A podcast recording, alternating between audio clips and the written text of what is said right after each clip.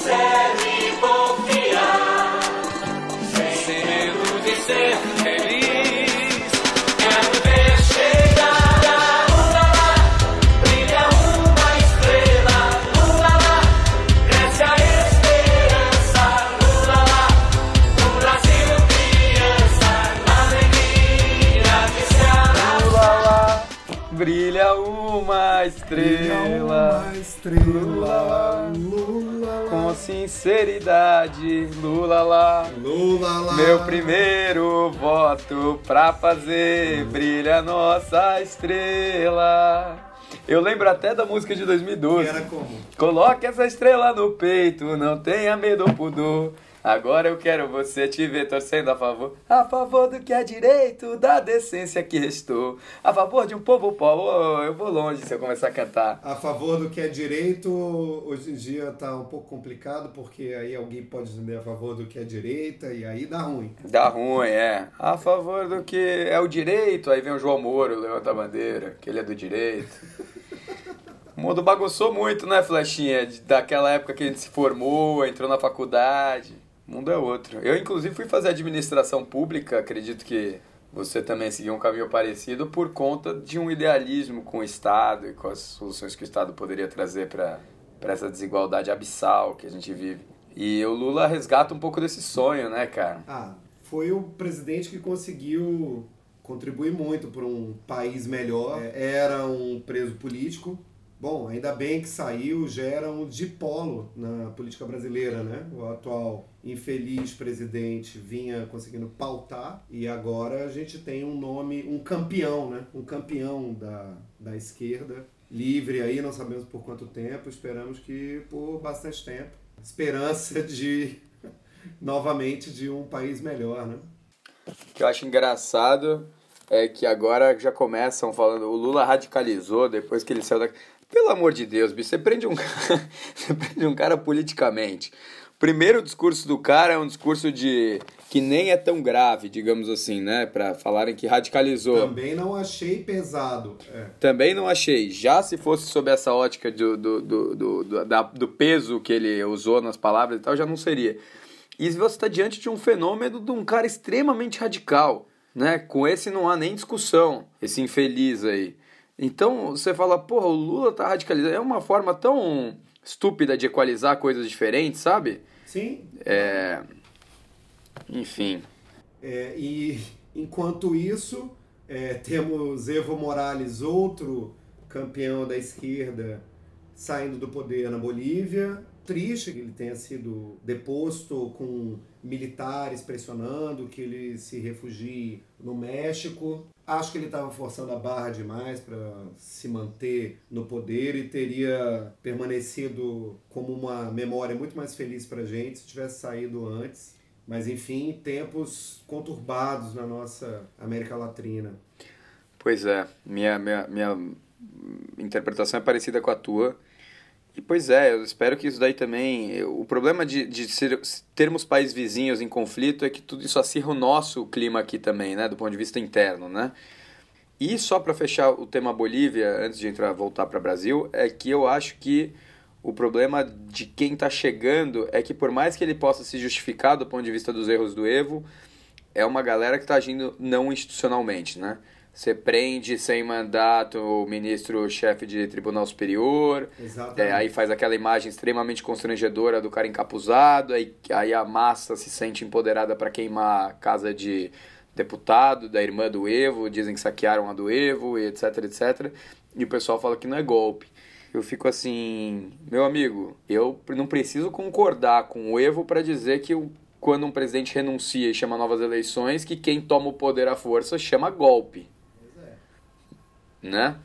é. Ou seja, e a- o cara ajoelhando na bandeira com a Bíblia do lado ali também, uma cena horrível, assim. Então eu tenho medo do fascismo crescente nessa nova direita aí, que tá tomando poder na Bolívia. Vamos ver como isso vai se desdobrar e se vão chamar mesmo as, as eleições, né?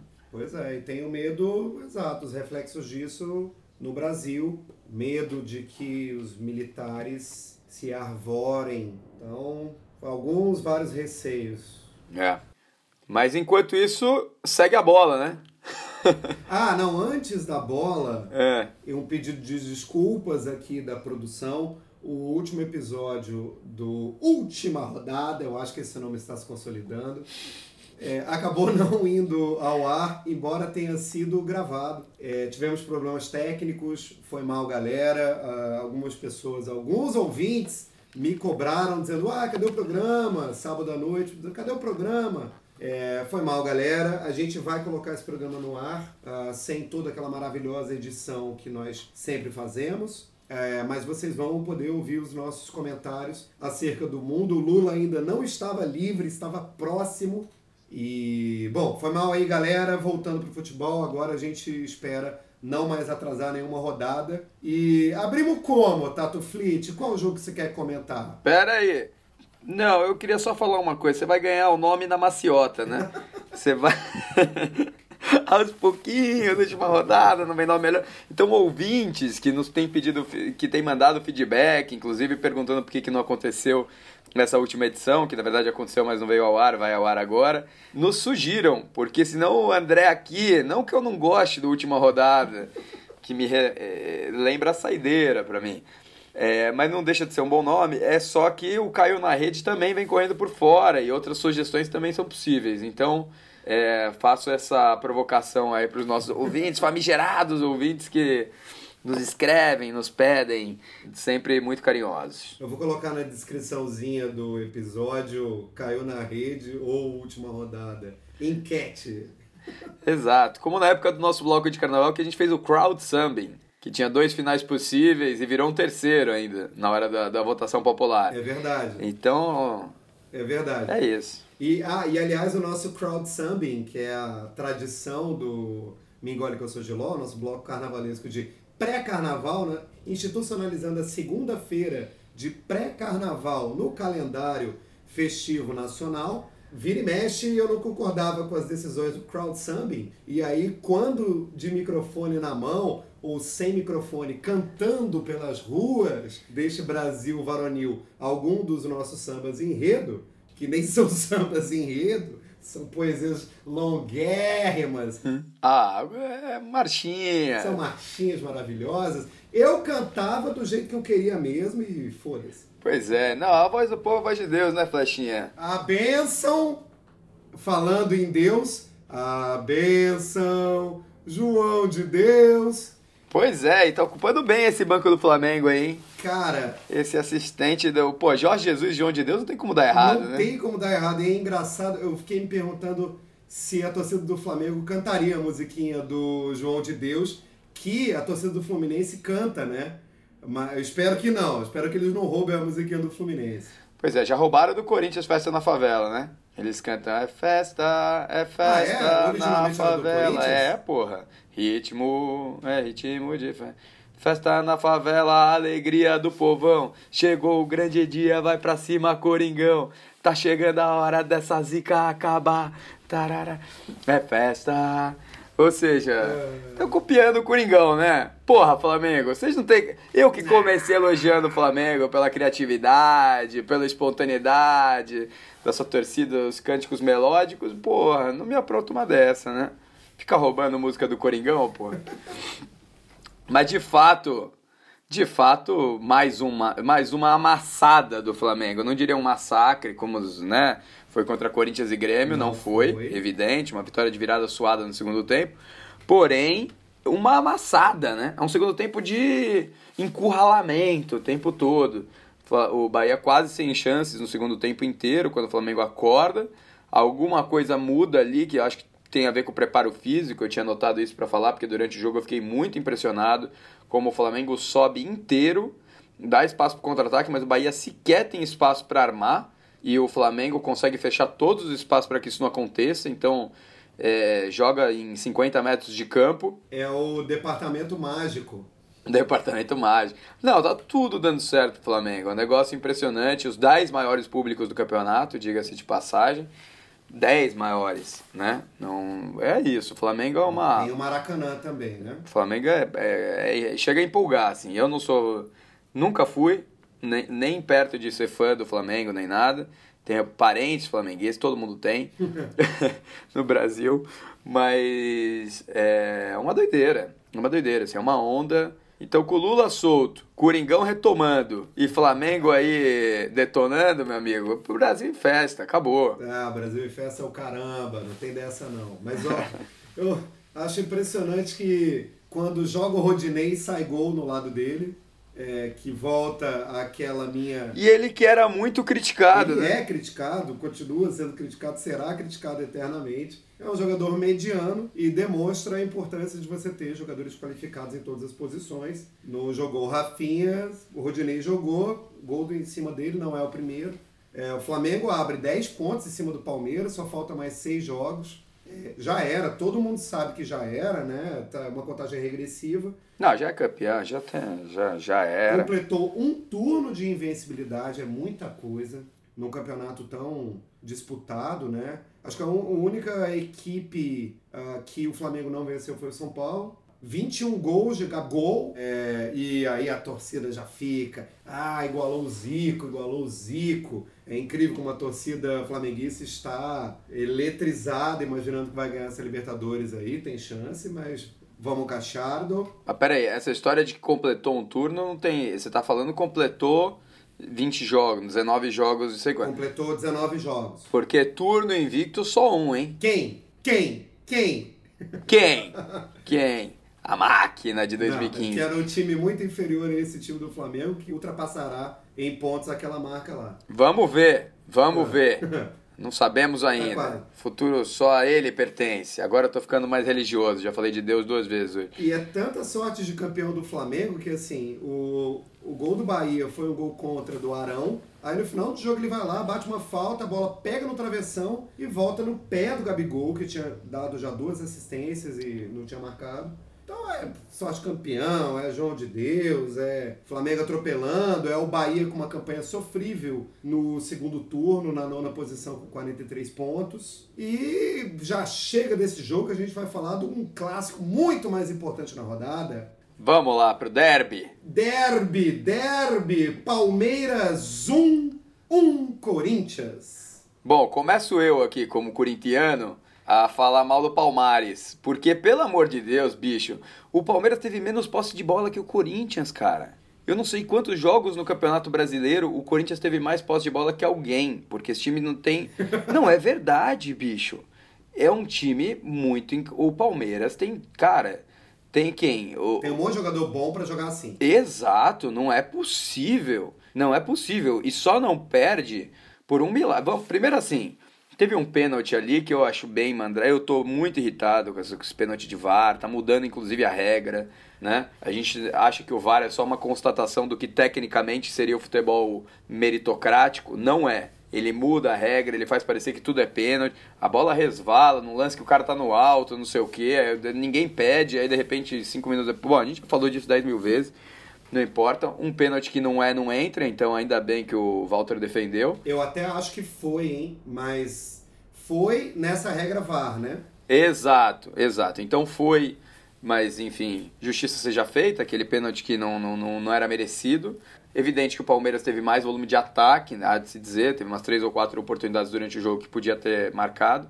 Mas nessas, quem não faz toma, Coringão com uma sapecada ali, que golaço, bicho, da entrada da área, uma na gaveta do Michel. Que nunca mais acerta um chute daquele. Pois é, é, é, um moleque que assim, eu nunca vi comprometer, mas também nunca ia, iria chamar a atenção dele para nenhum jogo que ele fez no Corinthians até hoje, a não ser esse, e por conta do gol.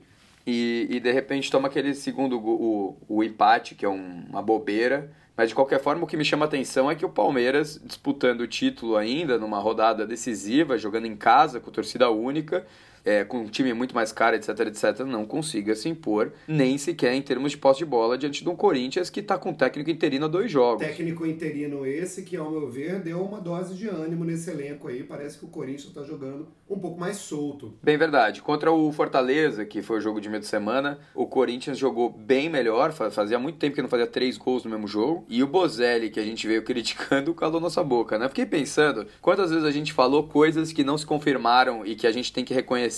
Desde o começo, desde o começo. Não, mas essa é a lógica. Essa é a lógica de falar de futebol. Acho que um pouco cara que tá vivido nesse mundo já começa. O Gabigol que eu critiquei pra cacete fez um jogaço agora contra o Bahia. Ele deu duas assistências para gol e no finalzinho do jogo teve um, um arranque ali, uma explosão para fazer o terceiro também na volta da bola, que eu fiquei bem impressionado.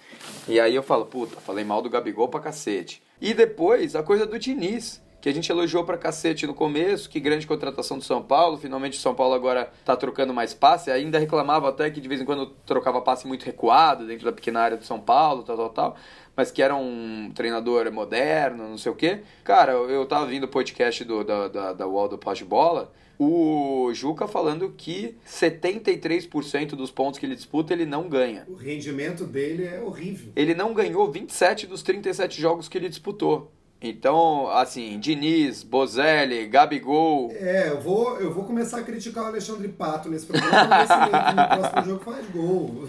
aí criticando todo mundo. Olha, ainda nesse jogo, brevíssimos comentários. Tem um monte de jogador bom no Palmeiras, falta é proposta e acho que só falta um goleador. O Borja quase que, que se redime também, ia ser engraçado. Quase. Faz um golaço, aquela matada no peito ali, bater de primeira ia ser bonito. Gol de artilheiro. Bom, mas ele tá no quase também há um tempão, né? Um monte de gol é, quase feito, um monte. Quem seria o melhor goleiro reserva do país? O goleiro do Corinthians, Walter, ah, ou o, Walter. o Vanderlei no Santos? Ah, boa disputa, porque esqueci do Vanderlei. Esqueci do Vanderlei. O reserva do Atlético Paranaense também eu não lembro o nome, mas é muito bom. Eu vi catar recente.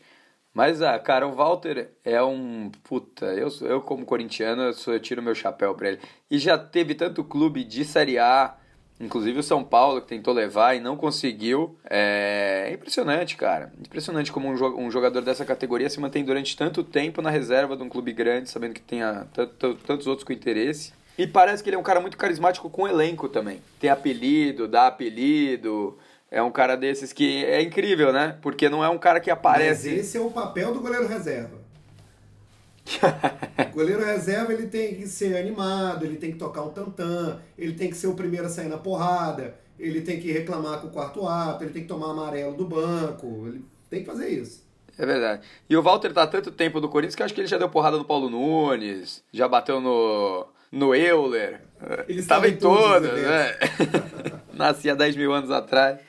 Mas é isso. Bom destaque. Só para voltar a jogadores que brilharam nessa rodada, que voltaram aí. É, lembrei do Guerra, bicho. O Guerra tá no Bahia. O Guerra! O Guerra, cara, porque a gente falou do Borja. O Guerra, bicho, que foi o melhor jogador da Libertadores de 2016, há três anos atrás. Enterrado no banco do Bahia. Mesmo enterrado no banco, ele, ao meu ver, é o segundo melhor venezuelano do Campeonato Brasileiro perdendo de longe para o baixinho Soteldo. Não, tem o do Galo também. Que é quem mesmo? O Otero. Ah, o Otero, é verdade. Tá bom, então o Guerra é o terceiro menor, melhor venezuelano do Campeonato Brasileiro. Soteldo, que golaço, hein? Já entrando então em Goiás 0, Santos 3. Santos consolidado na terceira posição. O Guarda não vai fazer mais nada nesse campeonato. Vitória fácil do Peixe. E, cara, eu me amarro nesse baixinho. Me amarro mesmo. Incrível. É incrível. Cara, quem é, é, é tão engraçado essa globalização do futebol, porque a gente também é da geração né, do, do Lula, de um Brasil melhor e tal, da gente acreditar na democracia, achar que não ia ter golpe. Ah, isso é demodê, você tá demodê, Flechinha. E, e, e, e, da mesma geração que a Venezuela não jogava futebol, a Venezuela jogava beisebol. Segue jogando, né? Segue jogando beisebol, mas melhorou muito no futebol, é incrível. É verdade. Nunca imaginei que fosse ter um ídolo venezuelano. É verdade. E, e, é engraçado também porque a gente viu jogadores baixinhos, mas fazia muito tempo. Né, o Marcelinho Carioca, por exemplo, tinha 1,60 e pouco, mas não era tão baixinho também que nem o Soteldo, para ser o 10, capitão do Santos e tal. Eu fico imaginando que quando o Santos montou esse time, eu não lembrava porque eu não apostei no Santos desde o começo. Tô queimando minha língua mais uma vez, olha lá, como o futebol é. Não, mas isso aí todo mundo, né? É o Sampaoli e o Sampaoli. Mas todo mundo. Esse daí não fui eu. Mas é impressionante que o São Santos montou um time com o Eduardo Sacha, que é aquele jogador rebarba, né? Que de repente faz 12, 13 gols no Campeonato Brasileiro até agora. O Soteldo, Tem um monte de jogador que não é badalado ali. O Marinho jogando muita bola, tá jogando o melhor futebol da carreira dele. Exato, o Marinho joga bola demais, cara. Ele é muito bom driblador. Cara, um detalhe que eu achei curioso do, do jogo e do, dos gols do Soteldo é que ele fez um gol de primeiro, o primeiro gol do, do Santos. Ele pega de primeira com a direita e o terceiro gol do Santos é dele pegando de primeira com a esquerda. E ele tem muita facilidade de virar jogo com as duas. Olha, fazia tempo que eu não tinha um baixinho mesmo tão bom de bola. Tô tentando lembrar últimos baixinhos do futebol brasileiro. Eu lembro de Madison ou Foda, que, para quem não sabe, é um jogador bem baixinho que é, chegou a ficar um tempo no Fortaleza e esse ano o Rogério Ceni o dispensou e ele tem tatuado no antebraço Madison ou Foda. Bom, baixinho para mim é o Romário, né? Esse é o baixinho. Sabe que o Romário não era tão baixinho?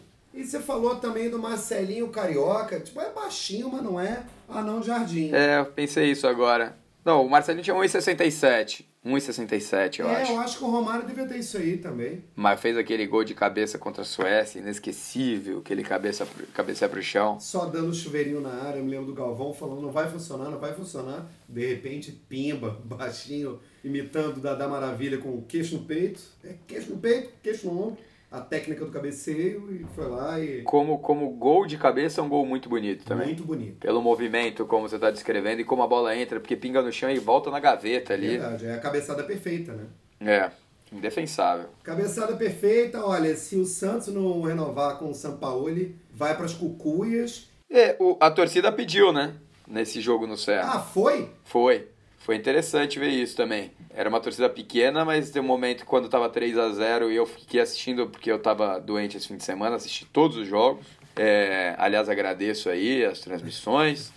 É, piratas que eu consigo ver aqui de Berlim, porque senão não tem jeito. Mas é isso, cara. 3 a 0 a torcida se calando e de repente você ouvia, você ouvia fica, fica, fica. E os caras estão pedindo mesmo. E se eu fosse Santista, não tem nem o que falar. É, já se fala nos corredores do São Paulo que de repente pode pintar uma proposta do São Paulo pelo São Paulo. Eu, ia, eu já vou entrar no tema do São Paulo, então, do São Paulo. Então vamos embora. Porque é, o São Paulo, para mim, essa semana, já, já que a gente não teve podcast de meio de semana, é a decepção, é o que muda, digamos, no xadrez da, da, dos times lá de cima, porque de repente era um time que já se estabelecia dentro dos quatro, a gente disputa, discutia se o São Paulo ser quarto ou quinto nessa disputa com o Grêmio, mas já consolidado entre os times que iriam para Libertadores, né? Direto sem pré, considerando que o Flamengo deve ser campeão da Libertadores, na minha opinião. E de repente, agora arrisco de não nem sequer estar tá entre os Bom, entre os oito pode estar, entre os oito deve estar. Pois é.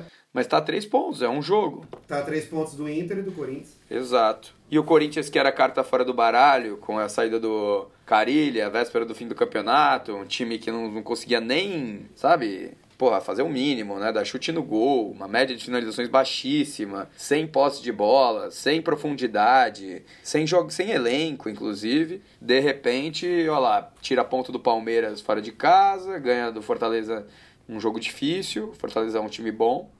É um campeonato bem de meio de tabela esse, se você for pegar. Mas legal, caramba, do perspectiva de São Paulino, eu estou irritadíssimo, estou deprimido é isso que esse time tem feito comigo e sou apenas mais um torcedor São Paulino machucado. Duas derrotas em casa, uma para o Fluminense vergonhosa e essa para o Atlético com o frango do Volpe no fim, coitado. Tem um detalhe curioso desse gol que o árbitro escorrega, né? É. Ele até corta um pouco da visão do Volpe, não que ele corte a visão na hora do arremate, mas foi aquilo que desconcentrou o Volpe. Curioso, né? Eu, eu como goleiro, o entendo. Ah, vá. Foi, pô. Foi, foi, foi o, o, o, detalhe inusitado da jogada. Dois detalhes inusitados da jogada, né? O árbitro escorrega, o goleiro toma um frango. As coisas estão associadas. Foi uma pausa no, no vórtice temporal ali, deu uma pane mental no Volpe não tira o, o mérito do Atlético Paranaense, evidente, né? Que tem jogado bem, ou pelo menos tem é, dado trabalho, né? Jogando fora de casa, e do São Paulo que não soube jogar, né? São Paulo tá, tá um time que não não tá impondo ritmo de jogo para ninguém, contra ninguém. E o, e o Diniz não tem ousado nas escalações, é, tem sido estranhas algumas substituições. Uh, eu torço muito para que ele dê certo, porque eu acho que ele entende futebol e em todos os clubes por onde ele passa, quando sai todo mundo fala bem, mas ele sai com campanhas horríveis, né? ele tem, acho que essa função de ser o um passageiro ali que, que cons, transitoriamente consegue estabelecer um novo padrão de jogo, alguma coisa assim, perceber novos talentos, mas não é um cara campeão, né? Pois é, cara, e e a torcida do São Paulo, não só a torcida, a instituição, tem virado um moedor de treinadores e um moedor de atletas, né? Eu ouvi, logicamente estava nas arquibancadas, a torcida pegando no pé do Daniel Alves, que chegou tem, tem três meses. O São Paulo não conseguiu levar perigo ao Atlético, também não conseguiu levar perigo ao Fluminense, se complicou em casa. Os próximos seis jogos vão ser difíceis. Já na próxima rodada pega o Santos na Vila no sábado. E não ir nem para pré-Libertadores seria uma tragédia incalculável no Morumbi. Espero que não aconteça mas não estou esperançoso com o time, não. Só falar do Diniz aqui um segundo, desculpa. É que eu tô vendo aqui a carreira dele como treinador e aí eu vejo aqui que ele em 2000, eu acho que ele começa a ganhar alguma fama quando ele faz o Audax, né? Sim, é no Audax que ele faz um trabalho de alguns anos, né? Exato, 2013, 14, 15. Ele joga alguns paulistas. É, ele vai o 16 também. É engraçado porque o Audax só jogou paulista e aí ele, ele ficava indo para outros clubes e voltando. Uhum. Ele vai para o Audax, volta pro, vai para Paraná, vai para o Audax, vai para o Oeste, vai para o Audax. E aí de repente depois de tantos Audax, de 13 a 17 praticamente Audax idas e vindas, 18 Atlético Paranaense e depois Fluminense. Ainda Atlético Paranaense. É verdade. Da velha guarda. Da época em que ainda tinha democracia, que juiz não virava ministro depois de condenar o rival. Naquele tempo. E o aproveitamento dele hoje no São Paulo, depois de 11 jogos, é o mesmo do Carilli, 51%. 11 jogos, 5 vitórias, 2 empates, 4 derrotas. Vamos lá, né, Diniz? Vamos ver. Acho que é, é legal essa característica do time ficar com a bola, mas torcedor São Paulino gosta de velocidade e o time tá muito amarrado, as escalações estão erradas e a preparação física do São Paulo é ruim há anos. Tô triste por aqui. Bom, rapidamente, saindo do meu tricolor indo pro jogo do tricolor gaúcho, pegou a Chapecoense e Chapecó, fez 1 a 0 no início do jogo este jogo é um exemplo de gol feio de bicicleta. Papo que gol de bicicleta é sempre bonito é o caramba. Foi um gol feio de bicicleta. Exato.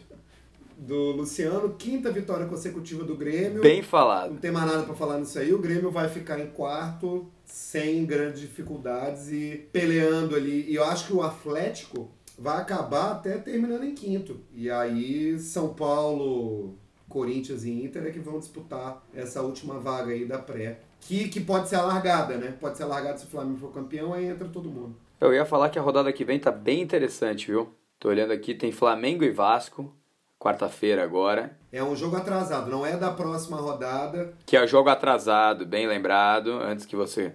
É, na verdade, jogo adiantado. É jogo adiantado. Né? E pega o Grêmio em Porto Alegre. Chance do Grêmio se redimir da tunda que levou na Libertadores. Ah, tu falou Porto Alegre, de um jeito tão gaúcho.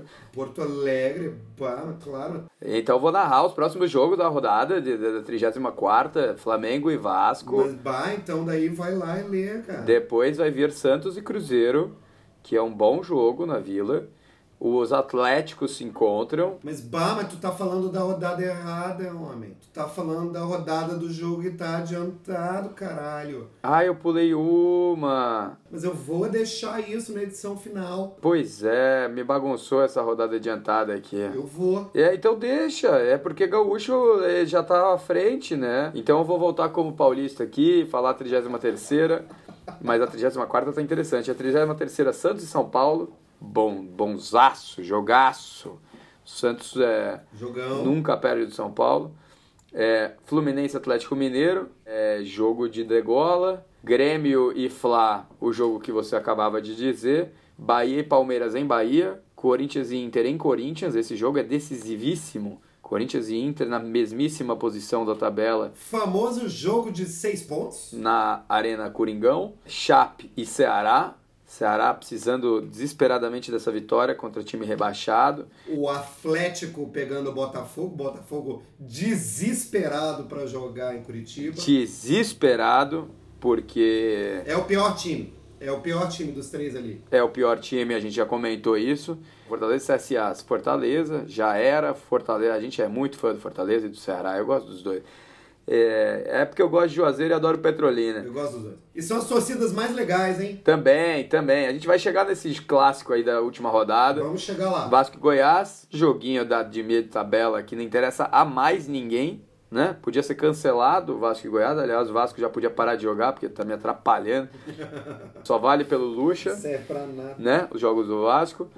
E Cruzeiro e Havaí, que é um jogaço de degola também. Esse vai ser na segunda-feira. Esse jogo aí o Cruzeiro tem que ganhar porque o Havaí já tá rebaixado. Mas o Cruzeiro só empata, bicho. Só empata.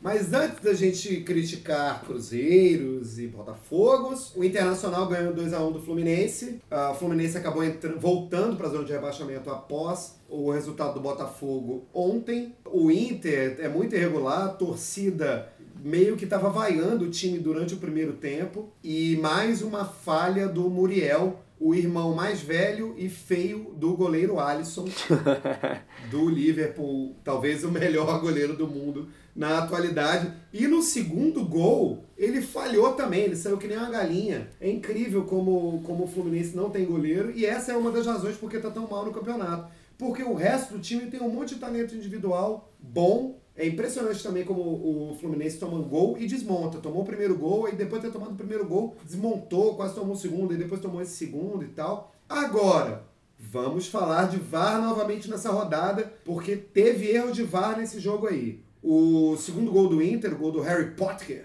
ah, foi uma dessas pataquadas do, do VAR que eu não consegui entender. Eu também achei. Ninguém comentou isso aí.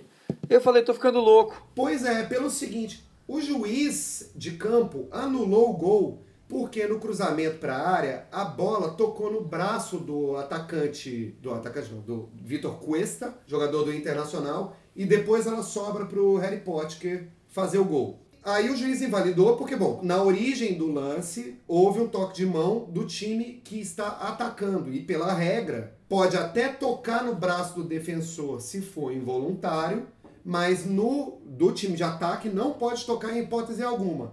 Aí o VAR chamou o juiz para ir lá na TVzinha e ele validou o gol. Mas, mas como assim validou o gol? Se toca mesmo na origem do lance no Cuesta. Esse é um detalhe da regra da mão que não tem interpretação. Se tocou em qualquer jogador de ataque, é para invalidar o gol. Hum. Ou seja, foi um absurdo. O Fluminense foi muito prejudicado na rodada. Detalhe no- do rolinho que o William Potker tomou, que ficou pra história aí, já mostraram 300 mil vezes, que é um rolinho tão bonito, aquele que o cara passa batido, voado. Golaço do Wellington Nem, com, junto do Sotel, do, o gol mais bonito da rodada. Ele parece aquele gol do Ronaldinho no Barcelona, que ele puxa lá de trás e faz um carnaval, a bola entra meio torta ali, porque na hora de bater nem é um gol tão plástico, né? Mas é um gol que é, pela construção da jogada, passa por uns cinco jogadores. É, eu achava que o Fluminense merecia a melhor sorte para quem viu o jogo. O Inter não fez por merecer é, essa vitória. Também achei. É, mas é isso, né? O time tem essa, esse vício que você colocou de ficar estabanado depois de tomar gol. Tomou o primeiro, tomou o segundo. E só para completar, Muriel é um goleiro é, estranho, porque ele pega muito bem determinadas bolas, como ele pegou a do Edenilson no segundo tempo. Defesaça, defesaça. É. Se você só visse esse lance, ia falar, contrata esse goleiro. E ao mesmo tempo é um goleiro que falha muito. Mesmo no gol tendo, sendo irregular, o gol do William Potker, principalmente o segundo, não se pode. O goleiro não pode tomar aquela bola por baixo dentro da pequena área. Não, ele tem que sair abafando. Exato. Né? Então, assim. É, Fluminense merece coisa melhor, eu acho. Também acho. E só porque a gente falou mal, ele vai catar pra cacete na próxima rodada. Você Vai vai. fechar o gol. Exato.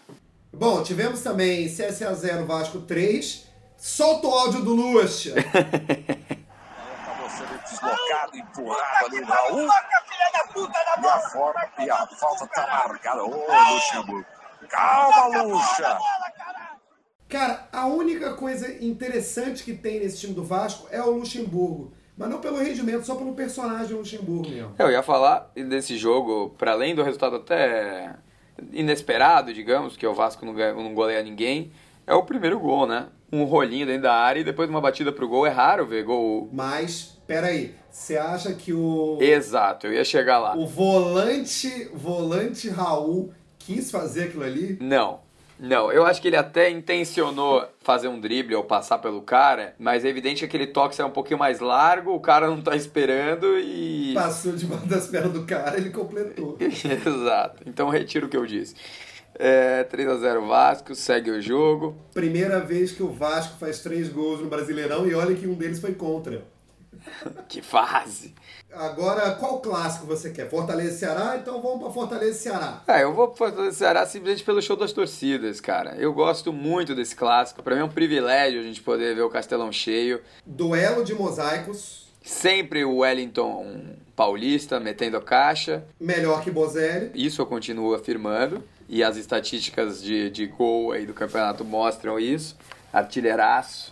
Interessante, eu, eu achava que o Ceará ia ganhar, sinceramente. Assim, antes da partida, eu gosto muito do time do Ceará. A gente já tem essa nossa rivalidade Ceará e Fortaleza aqui. Mas não era só achismo, não. O Ceará joga muita bola. Outra arbitrariedade do jogo, da dona CBF, porque a torcida do Fortaleza levou uma faixa. Ah, e foi mandado tirar, é verdade. Crítica ao VAR, que era parem. VAR já chega, o VAR de cabeça para baixo. Como é que é o nome daquele tiozinho que fica de terno e gravata lá? Que é da arbitragem. Sei lá, o delegado do jogo. Delega, tem um delegado. Olha como futebol brasileiro é policializado, policialesco, né? Aí foi lá o delegado do jogo lá e disse que tinha que retirar a faixa. Por que, que tem que retirar a faixa? Que porra é essa? Eu não posso xingar o VAR, não?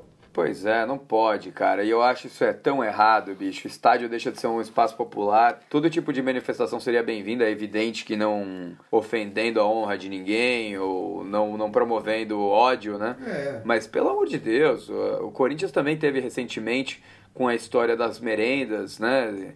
A Gaviões entrou brigando contra o Capês, que era o promotor que à época acusava as torcidas de fechamento, e ele estava no esquema das merendas, que então as torcidas se uniram e tal, e a Gaviões puxou muito isso. Ah, é? É, devolva o dinheiro das nossas merendas. Não pode, que história é essa? O cara, puta escândalo público.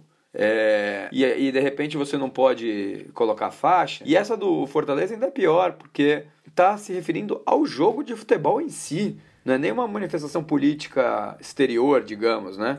Eu acho indefensável, ele transforma ainda mais o estádio num, num, espaço elitizado, porque só a elite não precisa reclamar. Inclusive para que a torcida crie um costume de coagir aos demais torcedores, porque isso engendra demanda de. É, é engendra mudança de, de, de mando. Eu também acho. Né?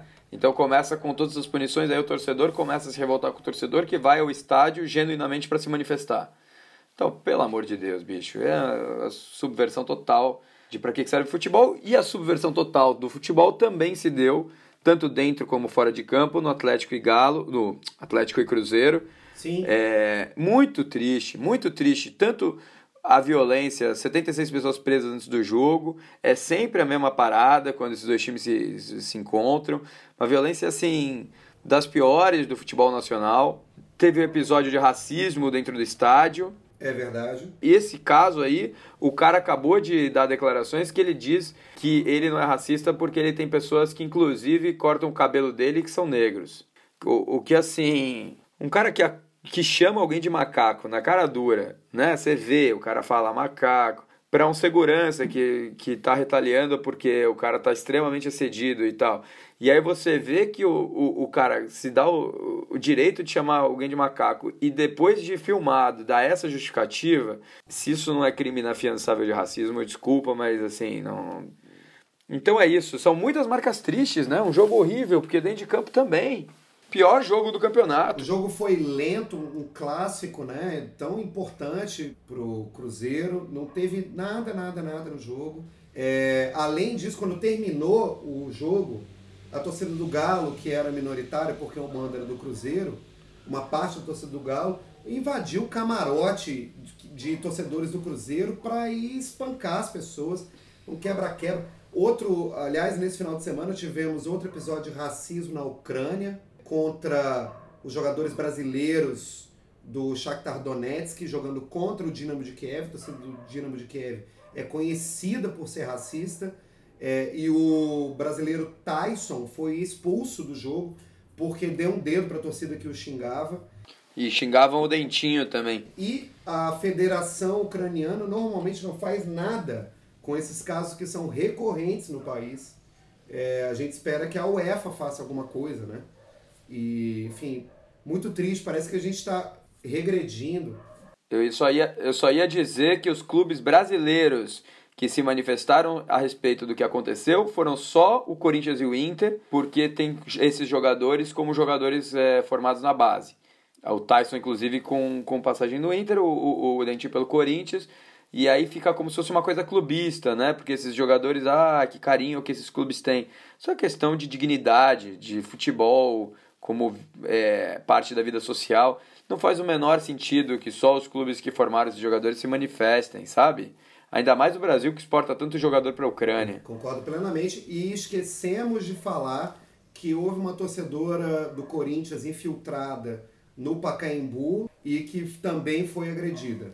É, essa daí, essa daí tá meio Evo Morales, assim, já fica um pouquinho mais difícil de defender. Não, ela não tinha nada que tá lá, tá lá, exato, mas também ninguém tinha exato. que agredir a mulher, né? Exato, o que não justifica golpe, né? O que não justifica violência, que, né? mas evidente. O último jogo que é da rodada ocorreu ontem. Botafogo ganhou desesperado do Havaí por 2 a 0 é, Foi a 15 posição, né, tá empatado com o Ceará, uh, em, que ocupa a 16. Gramado em mau estado, jogo horroroso, só chuveirinho na área. E o, Bota, o Botafogo pega quem mesmo na próxima rodada? O Atlético próximos jogos do Botafogo são mais difíceis que os próximos jogos de ah, é. Ceará, Cruzeiro e Fluminense.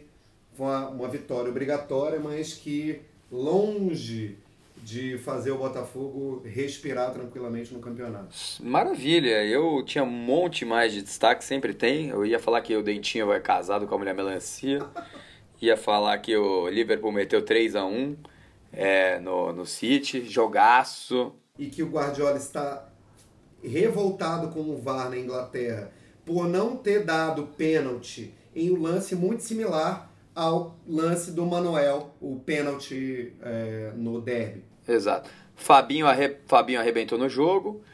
E para fechar, torcida do Flamengo, ingressos esgotados para a final da Libertadores. Eu que não havia comprado o meu ainda para estar em Lima, não irei mais. É uma pena. Não teremos é em campo Tato Fleet, o que seria o repórter do nosso incrível podcast Última Rodada. Última rodada. Beijo grande aí pro, pro nosso amigo aqui a quilômetros. Um abraço o tamanho da distância que eu tô nesse grandíssimo locutor esportivo que tem o sorriso na voz. André Flecha. Muito obrigado, ficamos por aqui e até a próxima. Aquele abraço.